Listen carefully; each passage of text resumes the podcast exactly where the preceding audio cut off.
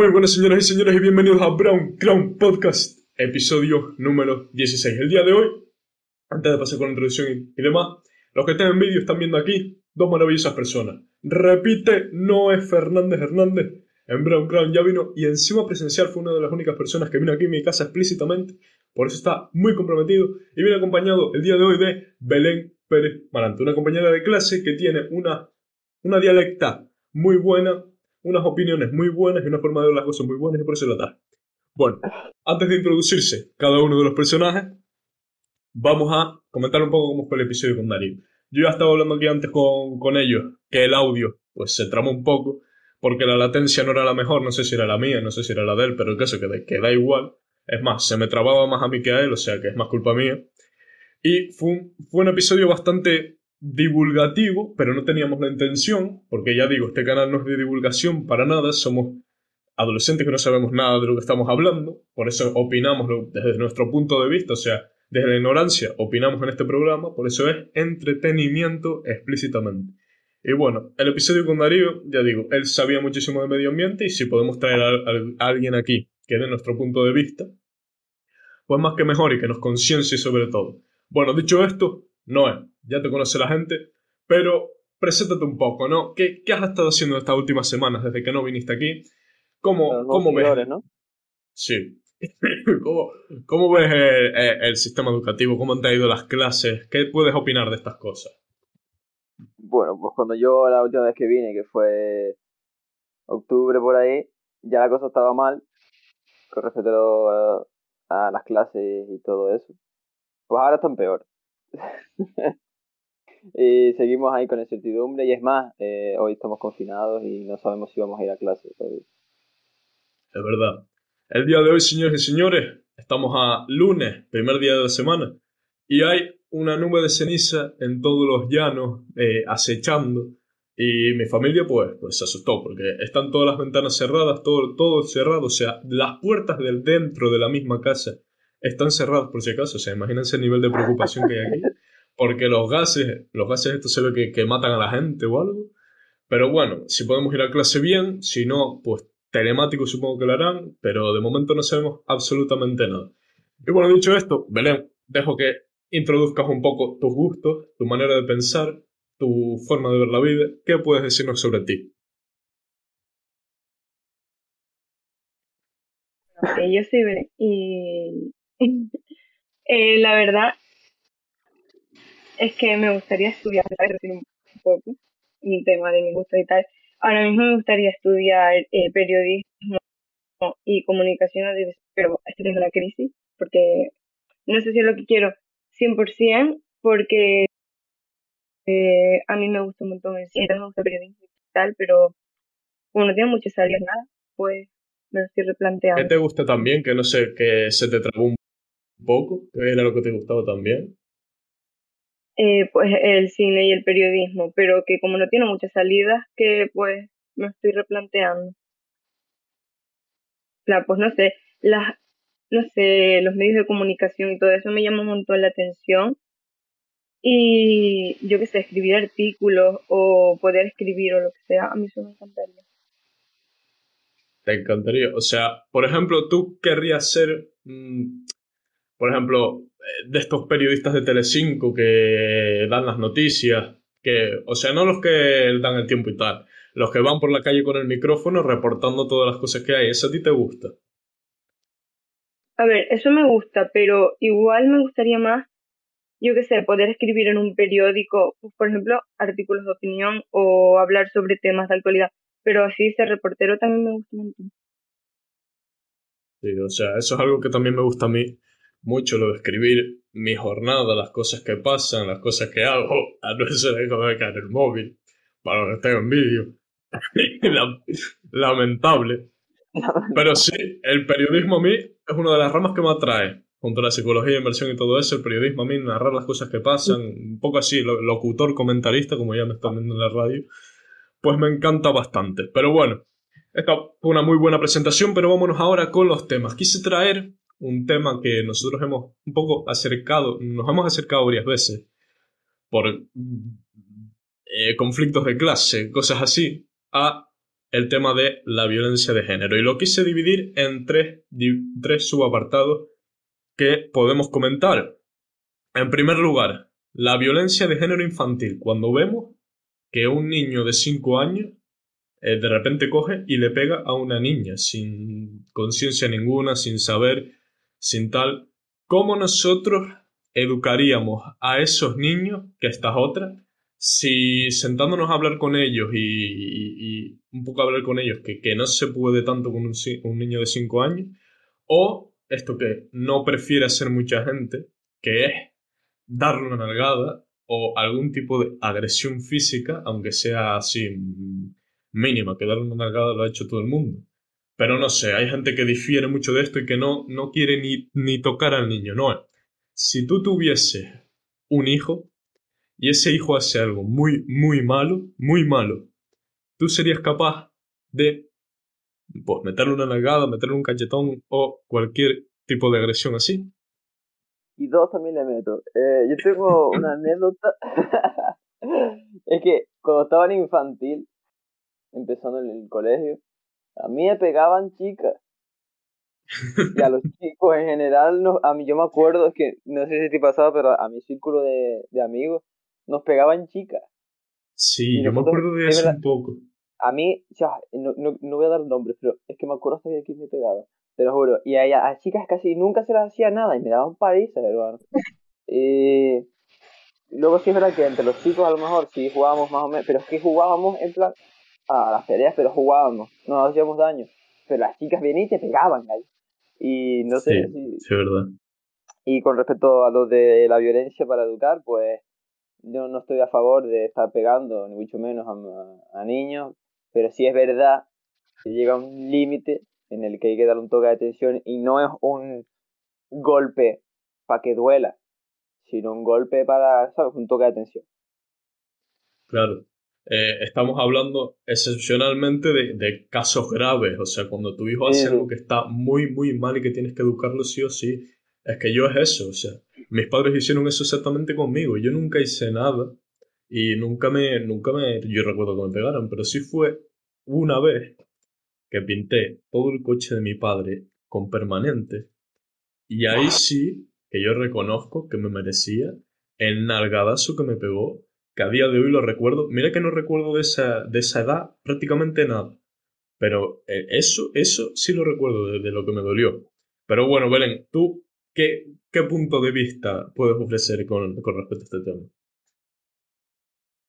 Eh, a ver, lo que dices al principio sobre, por ejemplo, que un niño le pegue a una niña o al revés, que yo creo que sinceramente en esas edades poco tiene que ver pues si es un chico o una chica o tal, yo creo que eso más que nada son comportamientos que ellos ven reflejados en sus padres o en su entorno más cercano y pues se reflejan. O sea, quiero decirte, no quiero que tenga ninguna, o sea, no es intencionado ni nada, sino a lo mejor ni siquiera lo tienes que ver en tu casa, sino ambientes en tus deportes o lo que sea. Igual pues eso te lleva a tal, pero no. O sea, no creo que en todos los casos te lleve a ser una persona violenta ni nada. Y luego, respecto a, a lo que estaban diciendo, de pues, que si tu hijo hace algo grave, no sé. Yo también opino igual que ustedes, en plan, no es que le estés pegando a tu hijo todo el día ni nada, pero es que yo agradezco, por ejemplo, que además es una para que te en plan, yo qué sé, yo agradezco que mis padres me hayan educado así, o sea, no es que me hayan pegado ni nada, pero de vez en cuando eh, alguna vez hice alguna cosa súper grave y pues yo qué sé, te meten una nalgada que tampoco es para que te duela muchísimo, pero para que te acuerdes, sí. Y también es que es la, la dificultad de sentarse a hablar con un niño de 5 años, que con lo impulsivo que tiene que ser. Es que claro, tú, tienes que eh, utilizar... lo va a hacer que... Utilizar otro tipo de, de, de, de input, de impulso, para que ese niño pues tenga una reacción mental que diga, coño, estoy haciendo las cosas mal, no voy a hacer esto si tú ves que un niño le pega a una niña, aunque tú dices en esa edad era un poco equitativo, porque éramos más o menos los dos, los niños yo creo que por naturaleza nos veíamos que todos éramos iguales, que no las niñas pues tenían un cierto nivel menos de fuerza biológicamente y que pues lo mismo pegábamos a un tío que al día siguiente pegábamos a una tía, pero no sabíamos que estaba mal hecho, ¿no? Pero sí, hay que darle un, algún tipo de cosa para que el niño tenga una respuesta positiva en este caso. Bueno, segundo subapartado, vamos a ir un poco rápido en los subapartados porque si no se extiende mucho. Preferencia jurídica y credibilidad hacia la mujer. Esto es un tema también muy, muy polémico. El hecho de que eh, en ciertos casos, pues la, la mujer hable y se crea más a la mujer que el hombre. Yo, ¿qué opino si está bien o mal? Por un lado pienso que nos quita un poco la, libertad y la justicia a los hombres, por otro lado pienso que está en cierto modo bien, porque si ya nosotros genéticamente estamos peor hechos, mejor hechos que las mujeres en cuanto a la fuerza se refiere, pues igual a ellas les hacen falta una algún tipo de ayuda o algo para estabilizar un poco la balanza en este ámbito, porque ya estamos muy avanzados y la justicia sería pues no sé, es que no, no es tampoco que la mujer tenga preferencia, pero sí hay que buscar alguna manera de equilibrar un poco esta cuestión genética. No sé lo que opinas tú, empieza, ¿no? Eh, a ver, yo sinceramente, yo creo en la equidad jurídica y creo que tanto hombres como mujeres deben ser iguales ante la ley. Aunque sí es verdad que estos pues, últimas décadas, desde hace mucho tiempo ya, eh, la mujer ha recibido muy malos tratos por parte de de los hombres en general, de sus respectivas parejas sobre todo. Pero, a ver, eh, están como con esta credibilidad, más credibilidad sobre la mujer eh, antes que del hombre, eh, están como saltándose muchos pasos. Y yo creo que si quieren de verdad solucionar la violencia machista, pues habría que empezar por el principio y empezar por la educación. Eh, si tú tienes una buena educación donde se repartan valores eh, y las cosas básicas para no ser una persona agresiva que tenga muchos problemas, yo creo que en ningún momento haría falta que las mujeres tienen que ser ayudadas por la ley, porque es que lamentablemente tienen que ser ayudadas para que se haga justicia con, con aquellos que, que las eh, maltratan. Eso creo yo más que haga falta educación y, visibilidad a, a, ese tema antes que otras formas jurídicas. Y eso. De verdad que es que es complicado encontrar una solución, por eso lo digo, a día de hoy es que si no se ha encontrado todavía, hay muchas cabezas que están pensando esto y todavía no han dado con la solución. No sé qué opinas tú, Belén. Yo creo, o sea, que no es una preferencia como tal. O sea, y pongo un ejemplo, por ejemplo, eh, tú denuncias una violación o puedes denunciar a tu marido, tu pareja, o lo que sea, como, como tu maltratador y eso, quieras o no, eh, aunque no sea dentro de los juzgados, mm, eso se va a poner en tela de juicio, siempre. O sea, todo el mundo va a opinar, van a salir gente diciendo, no, pues es verdad, gente, no, pues es mentira. Sin embargo, eh, ser un caso de un robo, por ejemplo, nadie se cuestiona si eso es verdad o mentira. O sea, nadie se cuestiona si es una denuncia falsa o si eso es una denuncia verdadera. ¿Por qué? Porque la gran inmensa mayoría de los casos es verdadera y porque es una cosa que estamos más acostumbrados a oír. Sin embargo, eh, por ejemplo, eh, cuando una mujer eh, puede decir que la violaron, ahí siempre se va a cuestionar si es verdad, si es mentira, si es denuncia falsa o, o si no, porque en verdad, y esto son datos, es un 1% de denuncias falsas, por ejemplo, en respecto a violaciones.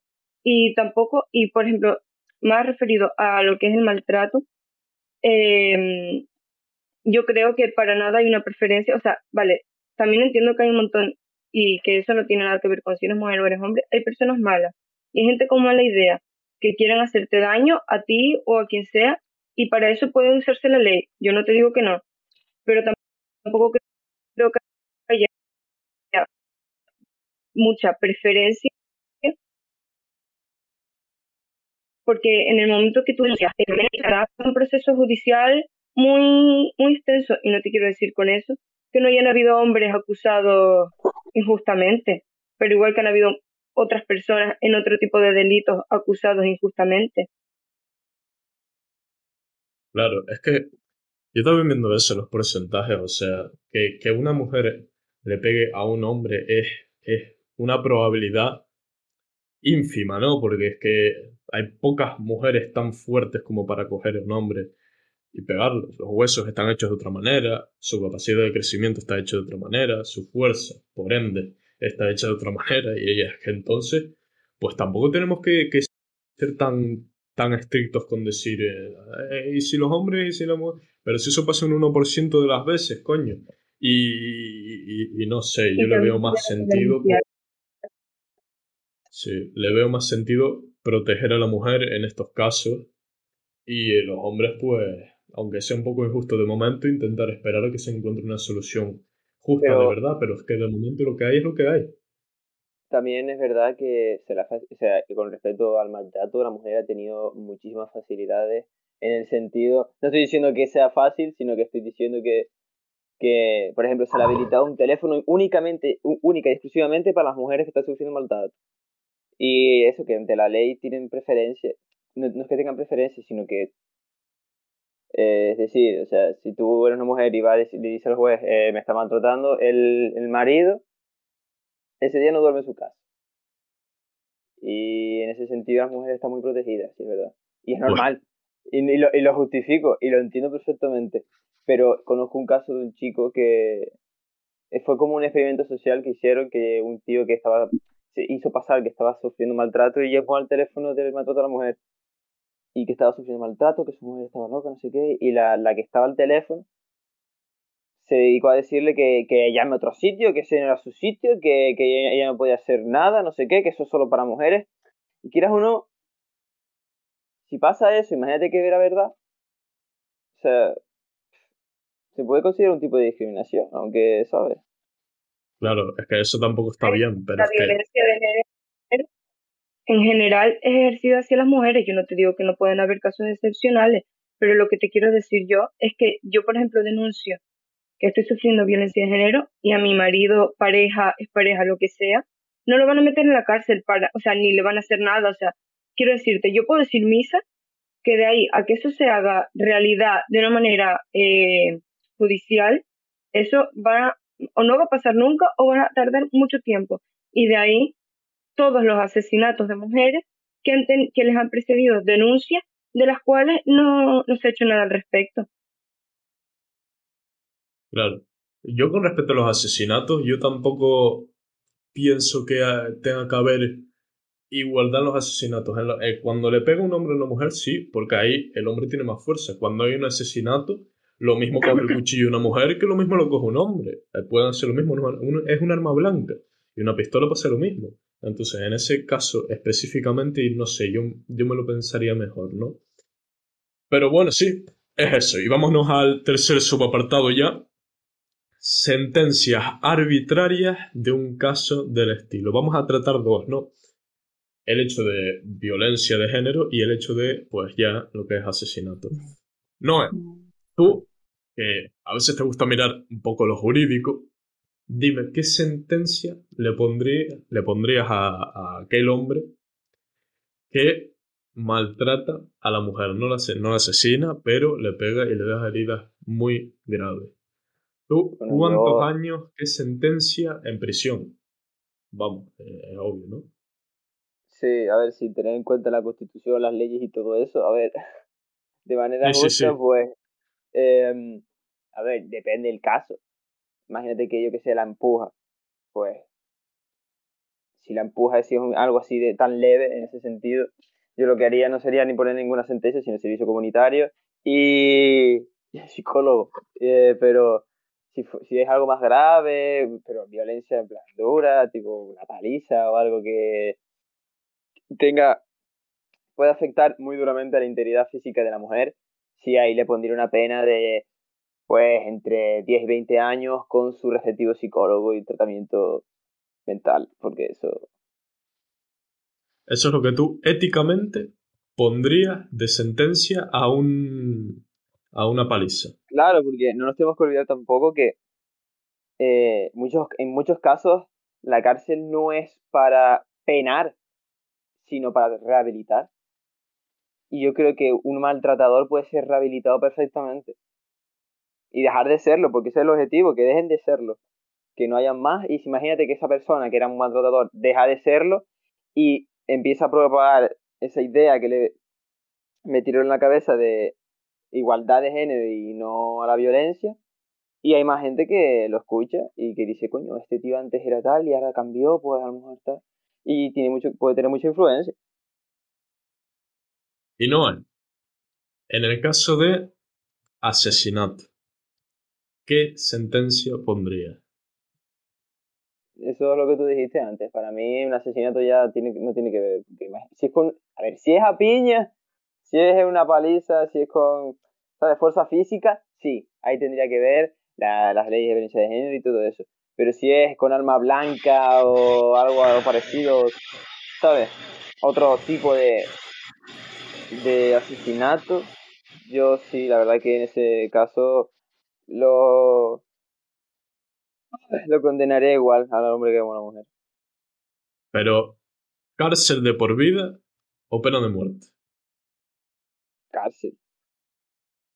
Se muera en la cárcel. No estás a favor. que se muera en la cárcel. No estás a favor de la pena de muerte en ningún caso. En ningún caso. Yo creo que... Sí, no hay que castigarlos igual. Y yo creo que lo pasan muchísimo peor en la cárcel que muertos. O sea, esa gente no tiene nada que hacer con su vida no tiene ninguna esperanza. ¿Qué le vas a matar? Le estás haciendo un favor. Yo. Vale, vale. Pero no, no, me refería, no me refería específicamente a la violencia de género. Me refería más a cualquier tipo de, de asesino en serie o de algo así. Sí, sí, sí, es lo mismo. Eh, cadena perpetua, eh, no sé cuántos los años que le quieras poner, yo qué sé, pero que pase el resto, lo que le queda de vida en la cárcel. O sea, que tú dices que en la cárcel lo que va a hacer es sufrir y que matarlo es hacer un favor, ¿no? No es sufrir, sino, coño, está, o sea, es que hay que castigarlo, o sea, y yo creo que matándolo no es un castigo ejemplar principalmente porque él hizo eso y, tú está, y no hay que devolverse con lo, con lo que hizo, principalmente porque no es éticamente correcto. Claro. Pues muy, muy buena respuesta. Bueno. Eh, Belén, yo no sé si tú puedes poner un número pero más bien lo traje por eso, ¿no? Para que intentásemos, desde lo que conocemos, desde nuestra experiencia y desde lo que pensamos en nuestra opinión, pues cuánta, cuánta sentencia le pondríamos a un caso de, como dijo Noé, una paliza de un hombre a una mujer. Vale, a ver, lo primero es que yo quería, en plan, nombrar que la violencia eh, machista en este caso, o que ya hablamos que puede ser al revés, pero vamos, que no es lo común, la violencia se puede ejercer tanto físicamente como psicológicamente y eso también es de destacar, aunque, vale, igual no es el mismo nivel de gravedad, pero y muchas veces es ejercida por las dos partes. Hay violencia psicológica y violencia física. Y sobre las penas, eh, pues igual lo que dijo Noé, puede estar bien 10, 20 años, depende del caso, no sé.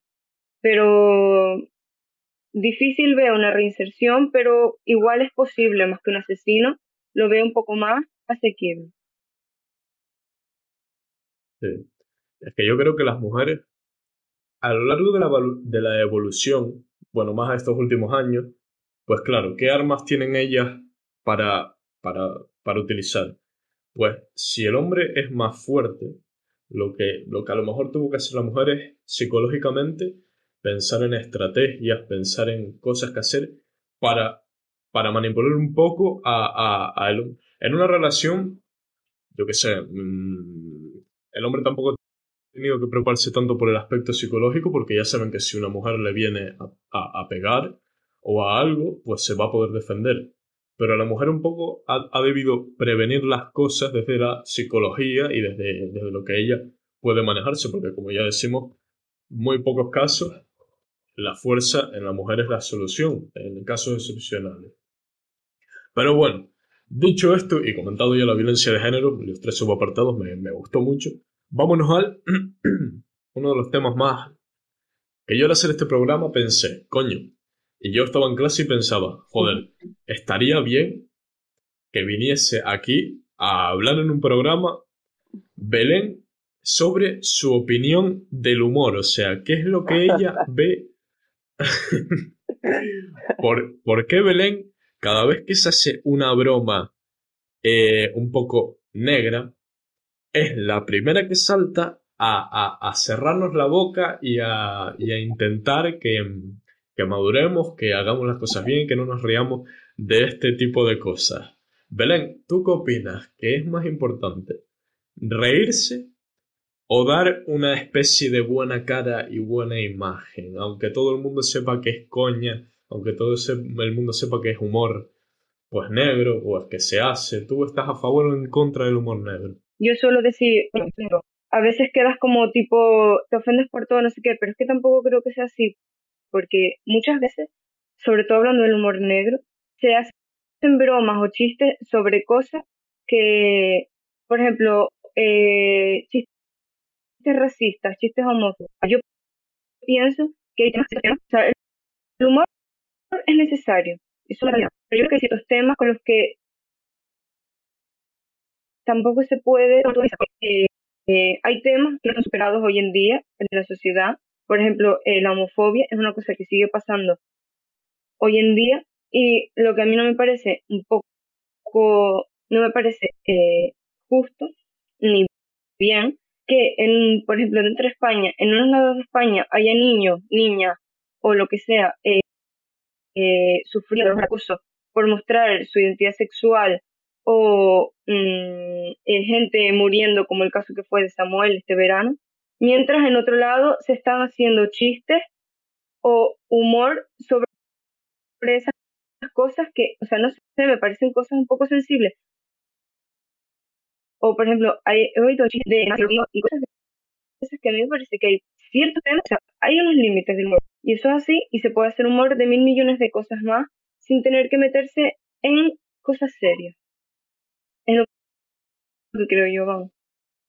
A ver, cuidado porque nosotros cuando hacemos un, chiste sobre, en los casos más extremos, la homosexualidad no la tocamos prácticamente nunca, pero yo qué sé, eh, una vez al año que hemos hecho un chiste del estilo, nosotros no nos reímos de los homosexuales, nos reímos de la gente que se ríe de los homosexuales y por eso, o sea, lo exageramos tanto y lo hacemos como ¿Cómo cojones? Vamos, estamos un poco concienciando diciendo, ¿cómo cojones es un tío tan subnormal capaz de hacer este tipo de bromas? Y por eso lo exageramos y sabemos que es sarcasmo, ironía, y decimos, esto está mal hecho. De alguna manera u otra, decimos con nuestro humor que eso está mal hecho, que eso es de persona completamente inconsciente y que no, no, no. Es un poco un, un malentendimiento. O sea, nosotros no nos hacemos para reírnos del caso, nos hacemos para reírnos de los que se ríen. No sé lo que opinas tú, Noé. Además que hay muchos temas serios que sí es verdad que son sensibles y todo ese rollo, pero que de vez en cuando hace falta darle un toque de humor y sin faltar respeto a nadie. Porque, a ver, tú dijiste de. Bromas de los nazis. Yo me sé un chiste que sí, que es negro y todo eso, pero que yo creo que no ofende absolutamente a nadie. No sé si lo conoce, que, que dice que cómo metes a cómo mete Hitler a ocho judíos en un coche. Bueno, dilo. Dos, Dos, adelante, dos atrás y el resto en el cenicero. Eh, a ver, es un chiste negro, pero no sé, yo creo que, es verdad que el tema Hitler está más o menos superado. No es tan sensible como temas actuales como el racismo o la, eh, homosexualidad. Y yo creo que no es que se bromee, no es que nos estemos riendo de que Hitler mataba a judíos. No estamos, por así decirlo, somos conscientes de las, de las atrocidades que hizo y ahora que ya están 100% superadas, se pueden eh, sacar, a, eh, no sé, como dar un toque de humor por así decirlo. Y el racismo, el racismo a través, que la, a través de las bromas que se están haciendo hoy en día, se está concienciando a la gente de que es completamente absurdo reírse de una persona negra, con las bromas que se hacen en las redes y tal. Con las bromas y todo. De la gente sobre el racismo se está diciendo, eh, no tiene ningún tipo de sentido tratar así a una persona si tiene este color. Y es que yo creo que el humor, el humor negro es necesario. Porque es que si no, no aprendemos a superar las cosas, a concienciar de alguna u otra manera, porque a veces nos da vergüenza decir, esto está mal hecho, y lo hacemos de otra manera. Pero hay siempre que saber cómo hacerlo. Hay gente que hace el humor, negro pues muy mal hecho, con, con que no tiene ningún tipo de, de, fondo detrás, que solo quiere hacer daño. Y ese es el que está mal hecho. Hay dos tipos. Eh, yo quería decir una cosa, y es que nosotros ahora mismo vivimos una situación, que es la del volcán, que, sinceramente, yo conozco a todo el mundo que ha hecho una broma sobre el volcán. Gente que ha perdido casa y gente que ha perdido todo que está bromeando acerca de esto. Tipo, vamos a todo qué O vamos a no sé dónde, ¿sabes? Que no existe. ¿Por qué? Porque dentro de esta tragedia, coño, hay que sacar alguna risa. Y quieras o no, nosotros que seamos la gente más afectada y la gente que más bromea acerca de eso, aunque es verdad que yo he visto mucha gente que es, eh, tipo, en las redes sociales que dice, no, eh, mira a ver si va y les reconstruye la palma, cosas así. Eso no ni puta gracia, eso es humor y eso no es humor, eso es una falta de respeto y ya está. Pero bromear con, yo qué sé, la, la canción esta que dice La calle Botafuego, La Palma ahora mismo. Si suena la canción de La calle Botafuego. Del alfa al jefe, sí, eso Sí, a mí me hace mucha gracia eso, joder, y soy una persona, y todos somos unas personas afectadas y seguro que nos reímos un montón con eso. Claro, es que a mí lo que, a mí lo que me parece bonito es que tú hayas perdido la casa y tienes la tanta valentía y el tanto coraje como para coger y hacer reír a la gente con ello. O sea, por eso digo que el humor negro es que a veces es, es que es necesario y es bueno. Y sobre todo para sanar a esa persona por dentro, para que se sienta reconfortada y para que se ría a pesar de la tragedia para que cure esa tragedia, como para reír a los demás y para pasar el rato y para pasar el mal trago, es que todo tiene beneficio. Lo que pasa es que sí es verdad que de entrada tú lo puedes coger y mirar y decir, joder, qué mal está hecho esto, qué inmaduro, qué no sé qué, pero hay que ver un poco la finalidad con la que uno hace el humor negro, ¿no? Porque sí es verdad que hay gente que pues no sabe, no sabe cómo, cómo utilizarlo. Bueno, vamos a tocar un tema un poco opcional que deja aquí. Espérate, a ver cuánto, cuánto llevamos. Bueno, sí, vamos bien, vamos bien. Yo creo que este tema lo dejamos para otro día porque es más bien amplio. Pero vámonos directamente ya a lo que son las noticias, las cinco noticias de la semana de hoy. La primera, encuentran muerta a la influencer y youtuber de 21 años Kika Dukik. La joven había recibido ataques de odio por trolls en redes sociales en las últimas semanas. La streamer serbia de Twitch y youtuber Cristina Kikadukic fue encontrada muerta este fin de semana con solo 21 años. La influencer había experimentado recientemente acoso en línea con trolls que le enviaban mensajes de odio en sus perfiles de redes sociales. Está claro que esta noticia la traje con un único fin y es pues el el maltrato psicológico que puede llegar a, recibir una persona en las redes, dependiendo del el nivel de, em, pues yo qué sé, capacidad que tenga esa persona para afrontar las críticas y para afrontar, pues lo es que hay de todos lados, incluso a mí, con los pocos suscriptores que tengo en este canal, me han llegado mensajes, o sea que he tenido que borrar como dos comentarios de gente que se paraba y decía, eh, tanta mierda que están hablando de no sé qué, y un montón de gente viene a decir esas cosas y tú dices, pero coño, si se lo dices a otra persona, vale, pero si me lo viene a decir a mí, que soy el único que pasa de todo lo que me digan, que, que pase todo lo que me digan, que he estado desde los 14 aguantando a gente y, y sin hacerle caso y nunca me he bajado desde los 14 porque tuve una época más, de ahí aprendí y me conciencié lo que es no recibir críticas, pues el hecho de ver hasta, hasta chica, que a lo mejor nunca ha tenido un episodio así, que no sabe manejarlo, y que, claro, es famosa y le vienen muchísimos, muchísimos mensajes, y si no sabes manejar uno, tampoco sabes manejar 20.000.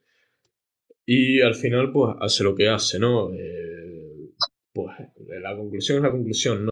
No sé lo que has tú sobre este tema.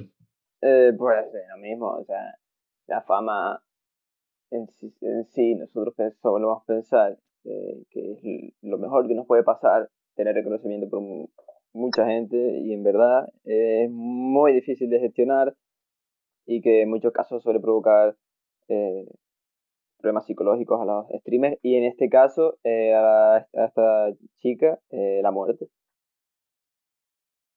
Sí, a ver, todo depende de, de la persona, ¿no? Y de la acción que haya hecho. A lo mejor es una acción desafortunada que de repente, pues, se le escapa lo que sea en cualquier lado y el azar hace que te toque. Y si no estás preparado cuando te toque, pasa lo que pasa, ¿no? No sé qué opinas tú, Belén, te toca.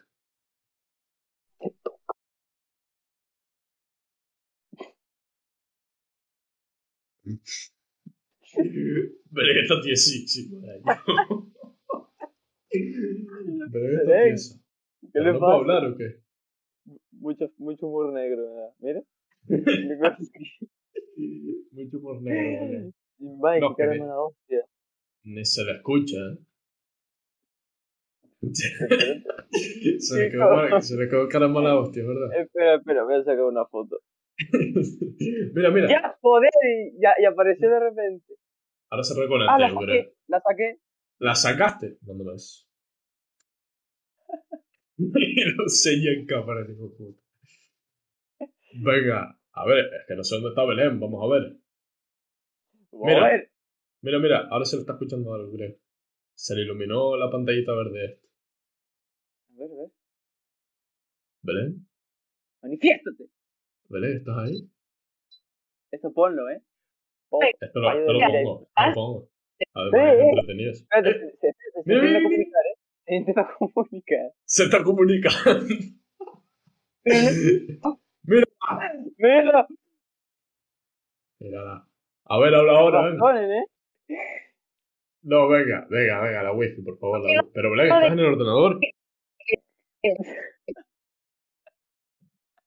Pues sí, supongo. Pues sí. No puedo escuchar la galla, me río. No puede ser. Está súper Ah, feliz ahora- ahora. Mira, ahora vi un chiste de humor negro y le hizo gracia. ¿Viste? Joder, es que es el momento. De verdad. Espérate, la voy a llamar en directo a ver si está bien. Llámala en directo, por lo menos que, que acabe con el audio, ¿no? Esto, esto va para, para el vídeo. Sí. Que ya se. Ve. Que ya se le vio la cara, ya vio la gente que jugaba para allá. que de que no te vi sacando la foto. Ahora se escucha bien. Belén, Belén, eh, Belén, eh, ya me estás... Eh, Ay, estoy viendo doblado que te calles. doblado no, o sea, Belén, no se te ve y se te va, y, y- y- o sea, se te ve la pantalla congelada y no se te escucha bien, parece que estás borracha. Borracha. Borrachita. La wifi, La No, wifi de va como el orto. Mira, ahora mismo tienes la, la pantalla congelada. yo- Están los cabrones estos aquí, eh. Cago en la puta el ratón. Están los cabrones estos Ahí va. aquí en la sala. ¡Belén! ¡Belén! ¡Belén! Mira, ahora sí, No, coño. Es que te va, Vale, te va mejor que antes, ¿eh? ¿qué opinas, Belén? Espérate, espérate. ¿De qué estábamos De- hablando? de- Yo no sé ni de qué estaban hablando. Ah, de la de noticia de la streamers. chica influencer. La streamer que, que, que se murió. Falleció. Venga, ¿qué opinas? Por, por eso. Eh, Pero, ¿Qué opinas, Belén? Imposible tomarse en serio ahora mismo por esta situación. No, no, no, no, no. Eh, Seriedad ante todo. Pero bueno. No ha Eh, pasado que nada. lo que opino, Sí. Pues, fue porque fue porque la- eh, le tiraron un montón de hate por redes sociales y todo eso, ¿no? Sí, es eso. Venga. Eh, pues yo lo que pienso es que en verdad nadie te enseña a asimilar los mensajes de odio ni los mensajes negativos ni nada de eso. Y una, y una persona eh, que se ve en esa situación, pues si no sabe gestionarlo o si a eso se le suma que a lo mejor estás pasando por un mal momento en tu vida personal, pues eso puede resultar, vamos, horrible. Y creo Y que es por este caso. Por eso yo estoy a favor de, de no, no me acuerdo, que- una empresa que tocó el otro día que se llamaba Iners, que era una empresa que permitía profesionalizar el sector del contenido digital y los creadores de contenido y demás, porque a lo mejor puede haber una asignatura que sea psicología de la asimilación de comentarios de haters. Vamos, una asignatura que, que me acabo de inventar y que suena brutal, ¿eh? Para esa, pa esa empresa, pero... Pero sí, es que nadie te enseña, como dices tú, nadie, na- nadie está preparado. Por eso, hay que, por eso te tiene que pasar algo antes, para que tú sepas cómo actuar en, en el futuro, ¿no? Pero bueno, seguimos con la segunda noticia. Paula Gonu muestra la realidad de su cuerpo y habla de sus inseguridades. Me siento culpable irresponsable. No irresponsable, y responsable. Culpable y responsable. La joven, que desde hace años recibe halagos por tener un cuerpo normativo, ha publicado un montaje en el que posa en bikini adoptando su postura favorecedora que después busca contrastar con imágenes de su celulitis. Primera, bueno, primera no, o sea, han saltado mucho a la luz, pero Paula 1 es un nombre que suena mucho y que ella empieza a, mostrar un poco las cosas verdaderas sobre su cuerpo y que no está a favor tanto de, mostrar el, icono de belleza que nadie tiene. Que yo también te digo, yo, yo empecé a, a entrenar pensando que, que, que, que se podía conseguir un físico y después por las redes veo que, que, mucha gente dice, no, no puedo hacerlo, no, no puedo no sé qué. Y yo, por puro cabezonerío y por puro seguir adelante, pues lo conseguí. Y yo si llevo a creer a esta gente, pues me hubiese frenado. Entonces, a lo mejor se puede conseguir un cano de belleza así, pero es muy, muy sacrificado y pocas personas lo consiguen, eso sí es verdad. Y el hecho de que una influencer así, de este calibre, pues salga ya y sea un poco de las primeras de los últimos tiempos en salir a la luz y decir esto y mostrar esto, pues me parece un acto pues de mucha valentía y de mucho, como dice ella, culpable. O sea, que se siente culpable y que quiere mostrárselo a las personas, lo, mal que, que, lo ha estado haciendo todos estos años, mostrándose canon, ¿no? Irresponsable porque ya, ya es hora de, con su imagen, con su responsabilidad eh, social, pues demostrar lo, lo, que hay, ¿no? No sé qué opinas tú, ¿no? Sobre este tipo de, de cuerpos, si tú has, si tú has visto alguno. Sí. yo he visto alguno una vez, ¿no? Eh, por ahí. Ah. eh, nada, yo opino que, que, que sí, que los cánones de belleza están muy establecidos y que no hay que guiarse por eso nunca. Eh, y que básicamente, si es verdad que si tú quieres conseguir un físico, si tú deseas un físico, yo qué sé, imagínate que te dedicas, que a ti te encanta el culturismo y quieres tener un, un cuerpo de, culturista, pues eso hace falta mucho sacrificio y trabajo. Y si es verdad que, pues eh, a priori no es el canon de belleza que a todo el mundo le, le guste, pero si a ti te gusta es lo importante. Ya. En el caso del culturismo, cuidado, porque una cosa es que obviamente tienen esfuerzo y trabajo, otra cosa es ser natural y consumir a partir de un determinado estado de forma anabolizantes y porque es obligatorio, o sea, no se puede genéticamente conseguir un físico así sin estos esteroides y cosas de fuera que te metes dentro. Por llamarlo de una manera. Si te gusta eso, para adelante.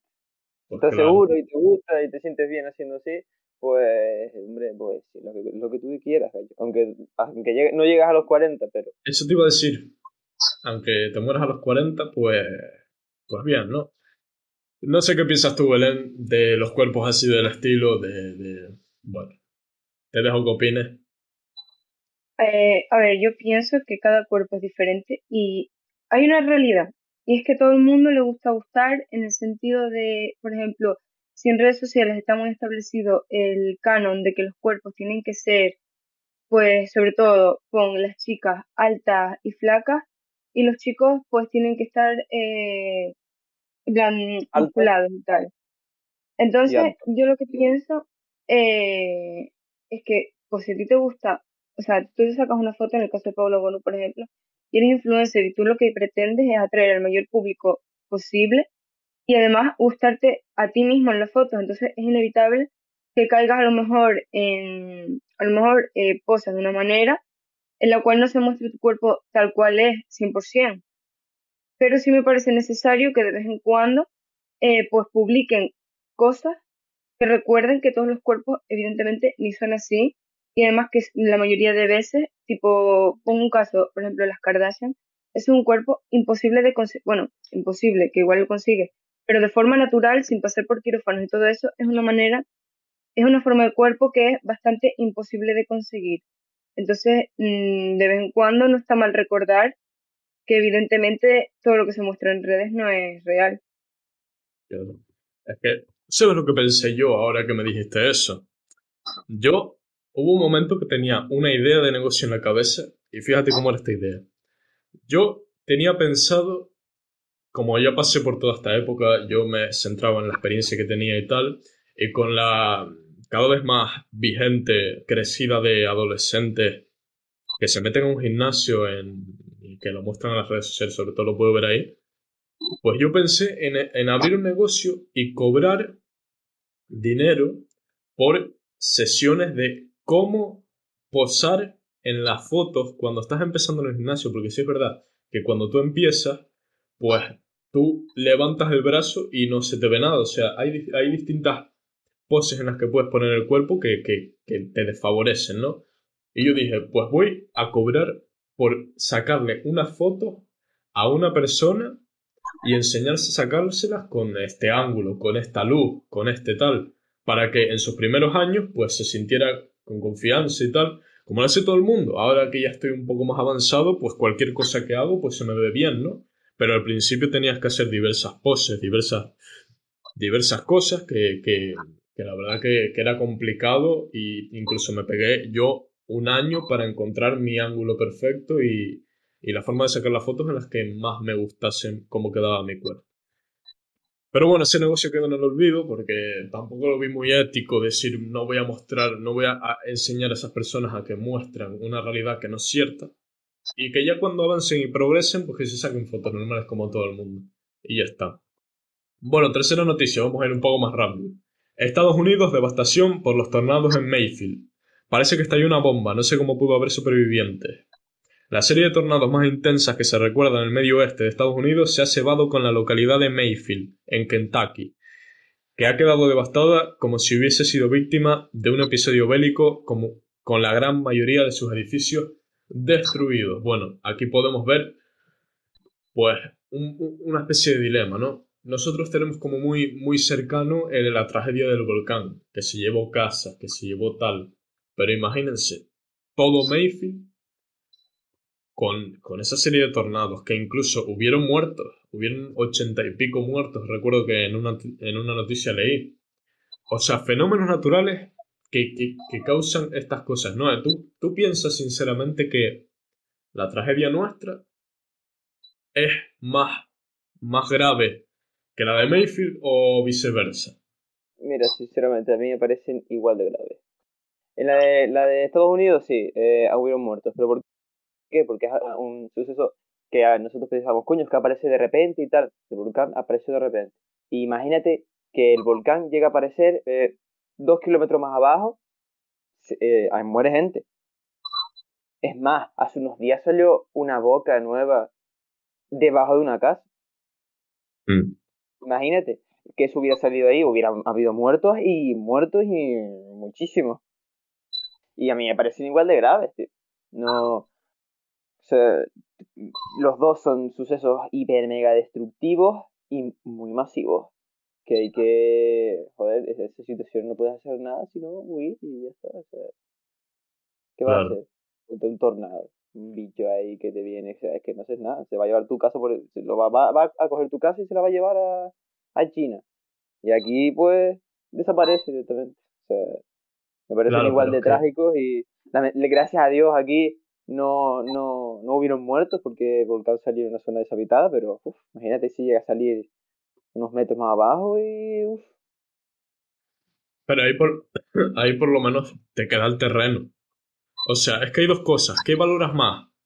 ¿Que haya muertos o que se te barran los terrenos? Es que por un lado está el volcán que te barra los terrenos, por otro lado están los tornados que sí, que son menos tal, que te quedas con los terrenos, pero que muere gente.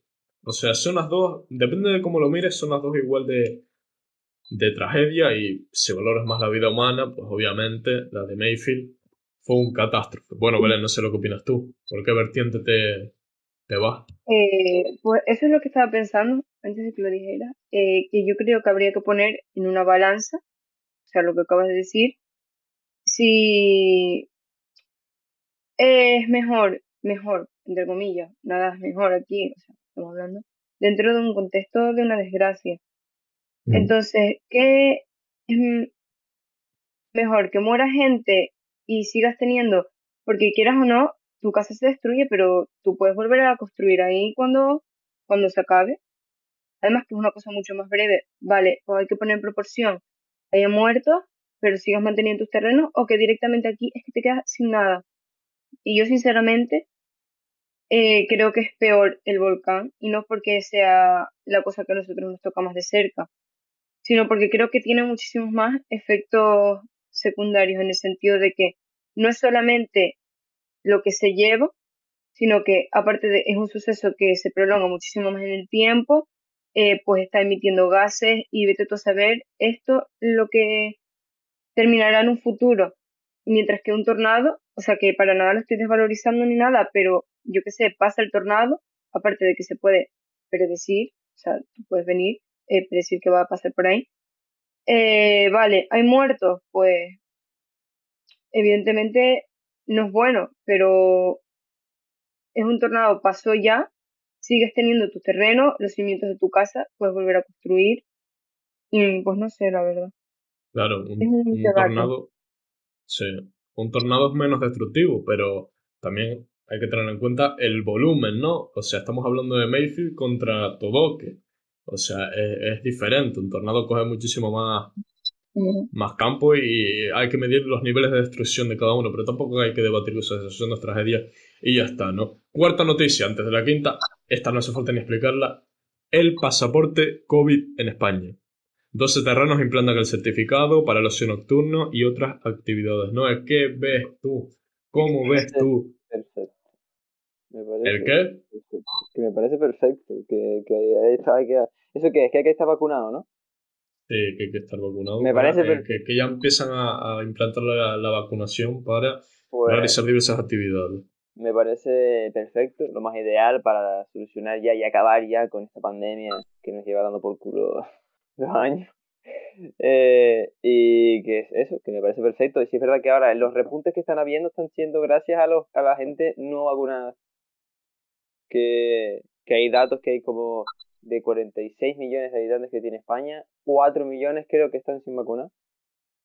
Y esos 4 millones son los que están dando las cifras, la, la, esta tercera, cuarta o quinta ola que estamos viviendo. Y me parece lo más, una medida de, lo más eh, ética. Y, claro, ¿tú opinas que, eh, con respecto a la libertad, ¿no? ¿Tú opinas que esté bien visto que te obliguen a hacer algo?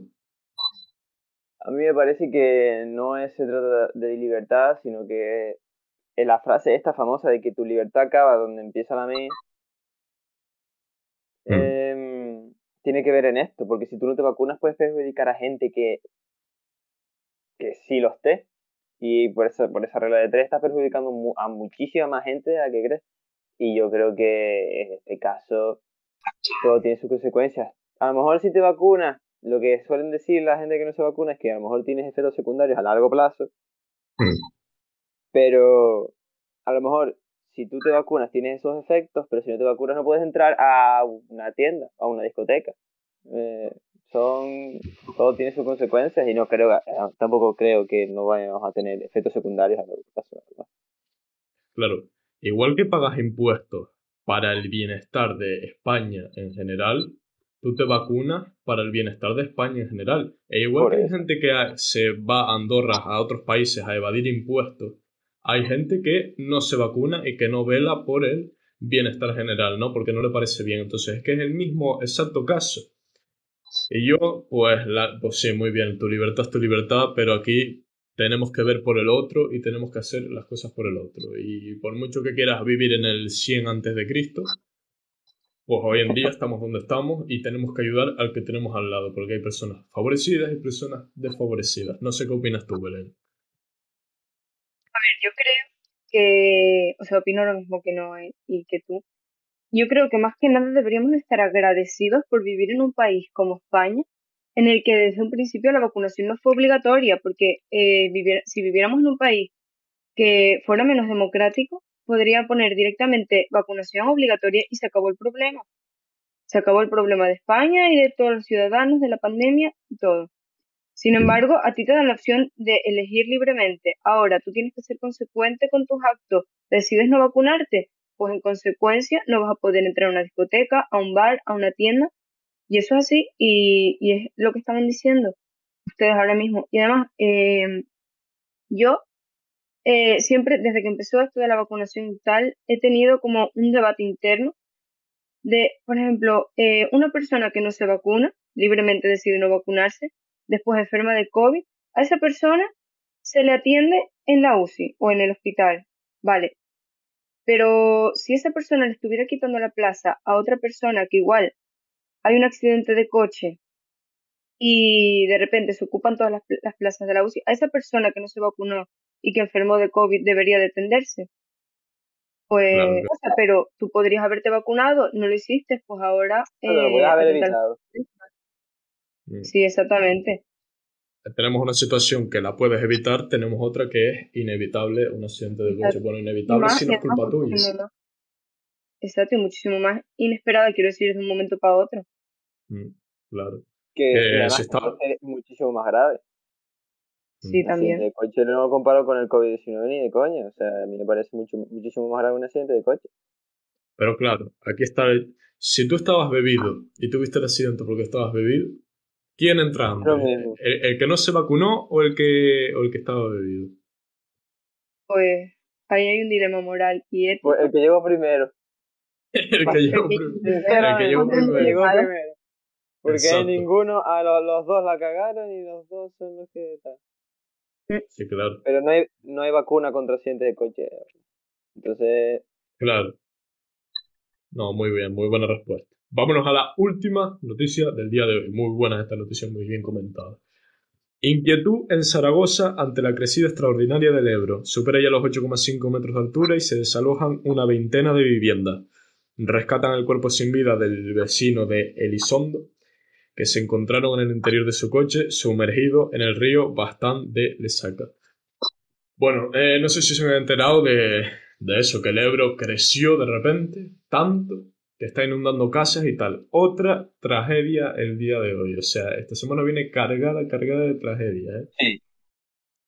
Pero ya lo del río del Ebro no sé cómo compararlo con el volcán. O sea, eso de que se te inunde la casa pues supongo que volverá a su estado, bueno, con el cambio climático y, tal. Seguramente no es la primera vez que pasa. No es la primera vez que pasa, claro.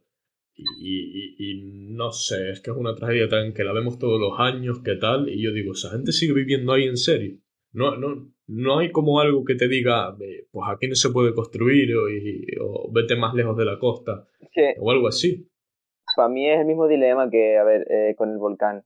Eh, las, las tierras que están alrededor del río son de las más fértiles que hay, las mejores para vivir. Y aparte del clima, el clima no creo que sea el mismo eh, al lado de un río que cuando no tienes agua a 3 kilómetros a la redonda. Por eso las grandes civilizaciones como es Egipto, que se fundó al lado de un río, o la, la China, que es al lado del río amarillo y tal, eh, han avanzado gracias a eso. Y esas, esas mismas civilizaciones aprendieron a controlar esas riadas todos los años. Las calculaban y se preparaban para ellas. Pues si estamos en etapas de tal, es hora de prepararse. Claro. Yo digo, es que alejarse, aunque sea un poco de la costa, que es que sube el agua un fisco y ya hay gente con la casa inundada, gente muerta, gente... Pues no sé, gallo, es que todos los años es lo mismo. Todos los años el río crece y, y aparece este tipo de desgracia pues no sé, a ver si intentamos, yo qué sé, buscar la manera de prevenir o, o algo así, que no sé si no, no se está investigando por los grandes, por las grandes cabezas pensantes. Sí, pero, a ver, eh, hay mecanismos. En Venecia se construyó un mecanismo para controlar las mareas. No sé si, si estás al tanto, pero, o sea, tú, no sé, eh, controlar una marea es muy jodido, pues se establecieron como unos mecanismos debajo del agua. No lo entiendo pero que baja la marea, que cuando sube demasiado, hacen así, aprietan un botón, pa, y empieza a bajar el agua. Coño, pues yo digo. Joder, tampoco es tan complicado. Ya, a lo mejor el Estado tiene que invertir un dinero ahí. Bueno, Belén, para finalizar, te dejo que des tu opinión sobre este tema, sincera. ¿Sobre el del río? Sí. Eh, pues es lo que dice Noé. O sea, habrá algún sistema o sea, ya no te digo pues que se vayan de ahí, porque evidentemente tú tienes tu vida ya, o sea, tú estás sentado en un sitio y ya comenzar tu vida en otro lugar pues es más complicado. Pero yo creo que se deben de buscar algún tipo de sistema en el que o sea, en el que se pueda reducir los efectos de cuando el, el río se desborda. Quiero decirte, pues en algún lugar están acostumbrados a los terremotos, por ejemplo, un día estaba viendo un documental en el que en Japón tienen un montón de, de sistemas, las casas están construidas de una manera en la que los terremotos, pues los terremotos fuertes que hay allí, pues no les afectan, pues igual aquí, o sea, les afectan lo mínimo posible.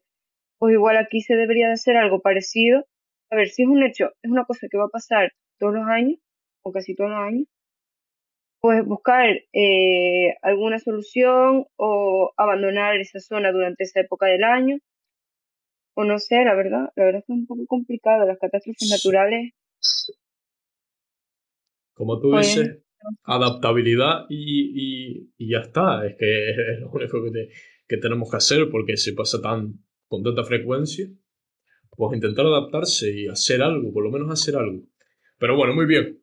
Muy buen comentado este episodio de hoy. La verdad que excepcional. Como ya dijimos, no es. Te sueltas mucho, tienes muy buenos conocimientos. Y verán, como ya digo, muy buena capacidad de directo. Entonces, les dejo que se despidan un poco para despedir el programa de hoy. Quien quiera empezar. Eh, yo quiero, quiero hacerte una pregunta, Don. Eh, ¿Va a haber especial fin de año? ¿Cómo? ¿Especial fin de año? Va. Especial fin, especial fin de año con tus invitados eh, más reconocidos. Ño, es que voy a traer ocho personas aquí. Entonces, no a, a partir de las uvas. Puede ser, puede ser, ¿eh? Pero no sé, ¿eh? no sé si Ah. hacerlo con... Bueno, a lo mejor lo hago, ¿eh? Buena idea, pero me lo voy a, me lo voy a pensar un poco. Muy buena, muy buena aportación. Don. rewind. Un refund. Hostia, puede ser, ¿eh? Saco los clips. Downtown Best Moment dos- eh, 2021. Pues estaría guapo, fuera de coña, ¿eh? Pero bueno, el momento de no. Belén, el momento de Belén es el mejor. Sí, sí. ha habido. Eso eh. no lo van a poner, eso no lo van a poner. No que va. Veremos, a ver si los invitados, los invitados no, no, tienen no, total capacidad de democracia. Total capacidad de democracia. Pero bueno. Venga, no, despídete ya, coño. Arranca de aquí. Chao, mi gente. Me voy. Perfecto. ¡Yo! Y se larga. Y bueno, Belén, te dejo que te despidas hasta ahora. Nada, pues me parecieron unos temas bastante interesantes de los que se puede debatir largo y tendido, más Durante del tiempo que estuvimos ahora. Y pues nada, pues a ver si se vuelve aquí al Brancram. Claro, ya si quieres venir con un invitado como es Andrés, si quieres venir por otra persona, si quieres venir por tu propia cuenta, pues ya sabes que aquí estamos y que algún día te volveremos a llamar, por supuesto, para tocar otros temas diferentes a lo de hoy, que yo sé que te mueves en muchos campos. Y bueno, dicho esto, pues señoras y señores, despedimos aquí Brown Crown Podcast, episodio 16, y espero que les haya gustado muchísimo, como ya saben, la próxima semana monólogo, y no se lo pierdan, señores, nos vemos.